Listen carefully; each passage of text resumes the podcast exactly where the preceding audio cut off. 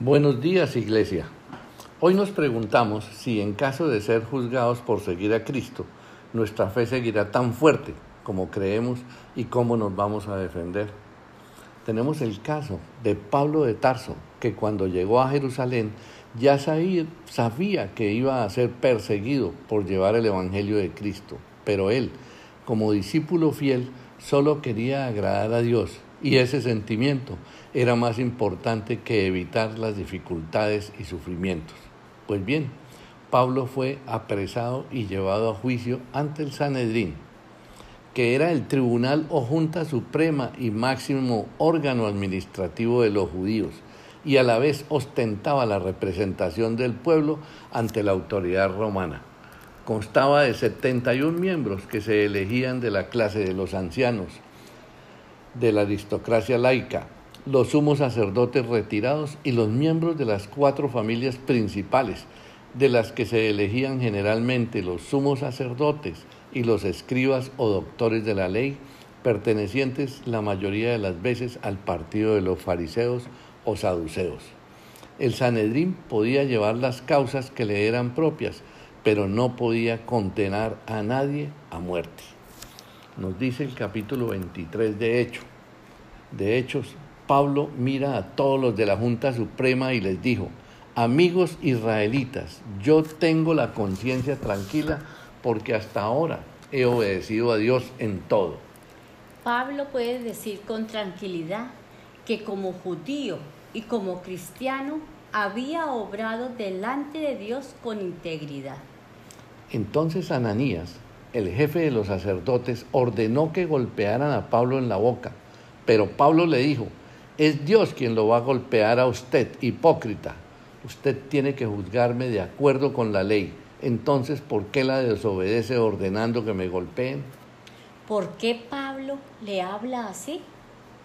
Porque de acuerdo con la ley judía, Pablo debía ser juzgado y encontrado culpable antes de ser castigado. Las palabras que Pablo usa aquí son realmente muy duras.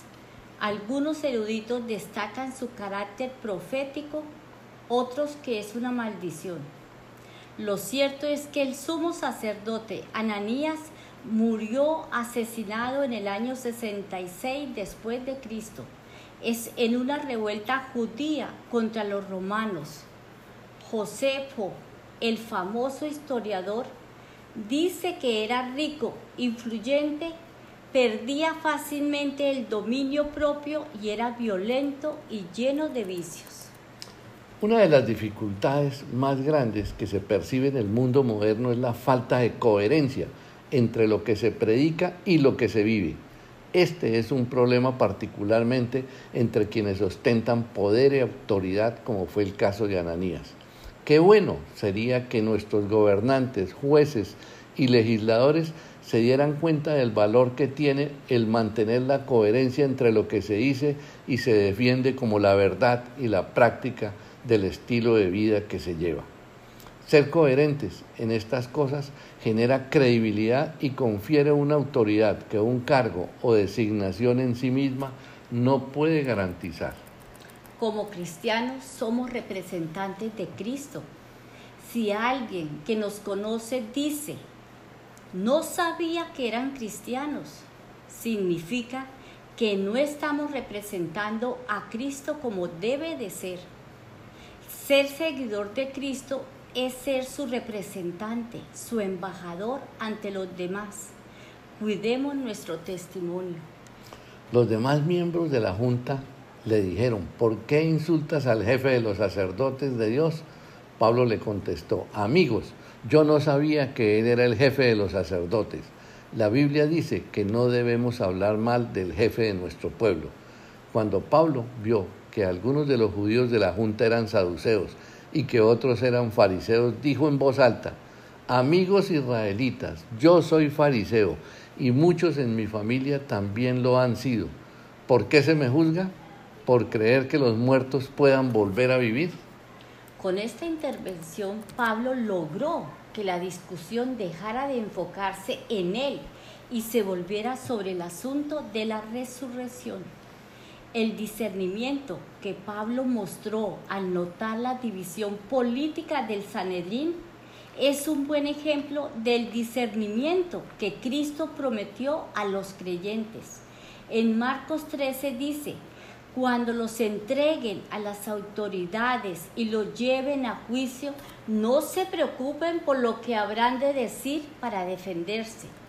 En ese momento Dios les indicará lo que deben decir.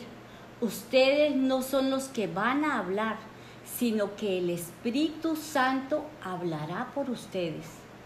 Cuando estemos bajo presión a causa de la fe en Dios, el Espíritu Santo nos ayudará y nos dará el valor para hablar con determinación. Apenas Pablo dijo eso, los fariseos y los saduceos comenzaron a discutir. La reunión no pudo continuar en paz pues unos pensaban una cosa y otros en otra. Los saduceos dicen que los muertos no pueden volver a vivir y que no existen los ángeles ni los espíritus, pero los fariseos sí creen en todo eso. Se armó entonces un gran alboroto en el que todos gritaban. Algunos maestros de la ley, que eran fariseos, dijeron, no creemos que este hombre sea culpable de nada. Tal vez un ángel o un espíritu le ha hablado. Como vemos, la apelación de Pablo comienza a surtir efecto. El alboroto era cada vez mayor, entonces el jefe de los soldados romanos tuvo miedo de que mataran a Pablo y ordenó que vinieran los soldados y se lo llevaran de nuevo al cuartel. A la noche siguiente, el Señor Jesús se le apareció a Pablo y le dijo, anímate, porque así como has hablado de mí en Jerusalén, también lo harás en Roma el Señor se le presentó a Pablo y reconoce que él ha testificado valientemente. Esta declaración de Jesús le da ánimo, ya que le confirma a Pablo su supervivencia para llevar la palabra a Roma, la gran capital a la cual Pablo había querido ir desde tiempo atrás. Se cumple en el apóstol Pablo el pedido del Señor dado a sus seguidores ser testigos y Jesucristo le había dado en Corinto una promesa similar. No tengas miedo de hablar de mí ante la gente. Nunca te calles, yo te ayudaré en todo y nadie te hará daño. Una multitud de obstáculos, conspiraciones para asesinarlo, retrasos legales, tormentas, naufragio y hasta la mordedura de una serpiente surgirán para amenazar esta promesa, pero nada ni nadie puede evitar su cumplimiento. En este pasaje aprendemos que cuando en verdad queremos cumplir la voluntad de Dios, debemos soportar lo que sea necesario, incluso el dolor y el sufrimiento, para poder decir como Jesucristo, que se haga tu voluntad y no la mía. Debemos ser coherentes entre lo que creemos y predicamos con nuestro modo de vivir para tener un buen testimonio. Que el Espíritu Santo traerá a nuestras memorias las enseñanzas de Jesús para poder mantenernos firmes en nuestra fe y defendernos cuando seamos juzgados, atacados o criticados por llevar el Evangelio. Hermanitos, hagamos una reflexión de esta enseñanza. Seamos testimonio para el mundo. Dios continúe bendiciéndolos. Hola amigos. Hola, hola amigos. Y hoy les queremos desear un maravilloso día. Y en esta mañana queremos meditar en Hechos 18, 18 al 23. La palabra nos habla que Pablo se quedó algún tiempo en la ciudad de Corinto. Luego Después se despidió de los miembros de la iglesia y decidió irse a la región de Siria. Priscila y Aquila lo acompañaron. Cuando llegaron a Cencreas, que es el puerto de la ciudad de Corinto, Pablo se rapó todo el pelo, porque le había hecho una promesa a Dios. Luego se subieron a un barco y salieron rumbo a Siria. Cuando llegaron al puerto de Efeso, Pablo se separó de Priscila y Aquila. Fue Pablo fue a la sinagoga y allí habló con los judíos acerca de Jesús. Los judíos de ese lugar le pidieron que se quedara unos días más, pero Pablo no quiso. Se despidió de ellos y les dijo, si Dios quiere, regresaré a verlos. Luego partió en barco a Corintio, su viaje hacia Siria. Cuando llegó al puerto de Cesarea, fue a saludar a los miembros de la iglesia. Después salió hacia la ciudad de Antioquía. Pablo se quedó en Antioquía solo algunos días y después se fue a visitar varios lugares de las regiones de Galacia y de Frigia, donde animó a los seguidores a mantenerse fieles a Jesús. Eh, me llama mucho la atención y lo interesante de, este versículo, de, esto, de estas porciones de la palabra, es que ese viaje que hizo Pablo lo acompañó Priscila y Aquila. Y Lucas no nos dice por qué. Quizás buscaban otro lugar donde ejercer su profesión. Pero cuando Pablo llegó a Corintio, esta pareja de judíos no conocía al Señor. Pero la presencia de Pablo en su hogar, trabajando al lado de ellos, sumándose a sus enseñanzas en la sinagoga, produjo una tremenda transformación en la vida de estas dos personas. Ellos creyeron en Cristo y se añadieron a la iglesia cristiana. Y es un gran ejemplo para nosotros. Y sería muy bonito que, que todas las personas con las que vivimos y con quienes trabajamos llegaran a conocer al Señor por nuestra vida y por nuestro testimonio. Y es, y es algo muy importante que, que meditemos en esta mañana, porque lo que había en la vida de Pablo fue algo que impactó a estas dos personas. Y es una forma de nosotros ver esas cualidades que tenía Pablo y que las pongamos en práctica y que podamos ser un, ejemplo claro hacia las otras personas. Bueno, y eh, de este pasaje queremos también resaltar lo que fue el voto, el voto que Pablo hizo, ¿cierto? Y dice, pero en cuanto a los gentiles que han creído, nosotros les hemos escrito determinando que no guarden nada de esto. Los cristianos gentiles no tuvieron que guardar nada de esto. Este versículo enseña, y lo vemos en Hechos 21-25, claramente que cuando Pablo y los otros judíos querían hacer este voto, la obediencia a la ley de Moisés no era esencial para que los gentiles fueran justificados ante Dios. En realidad, después de la muerte y resurrección de Jesucristo, ningún hombre, ni el gentil ni el judío, tuvo que guardar la ley de Moisés para ser justificado del pecado. Entonces, ¿en qué sentido o para qué estaban Pablo y los otros cristianos judíos guardando la ley?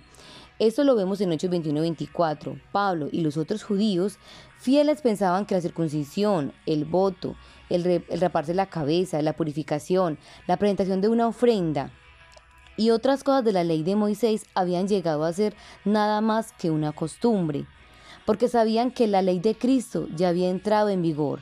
Para ellos, estas cosas no eran necesarias para ser justificado del pecado. Sin embargo, les era provechoso guardar esas costumbres judías con tal que no lo hicieran como requisitos de la salvación.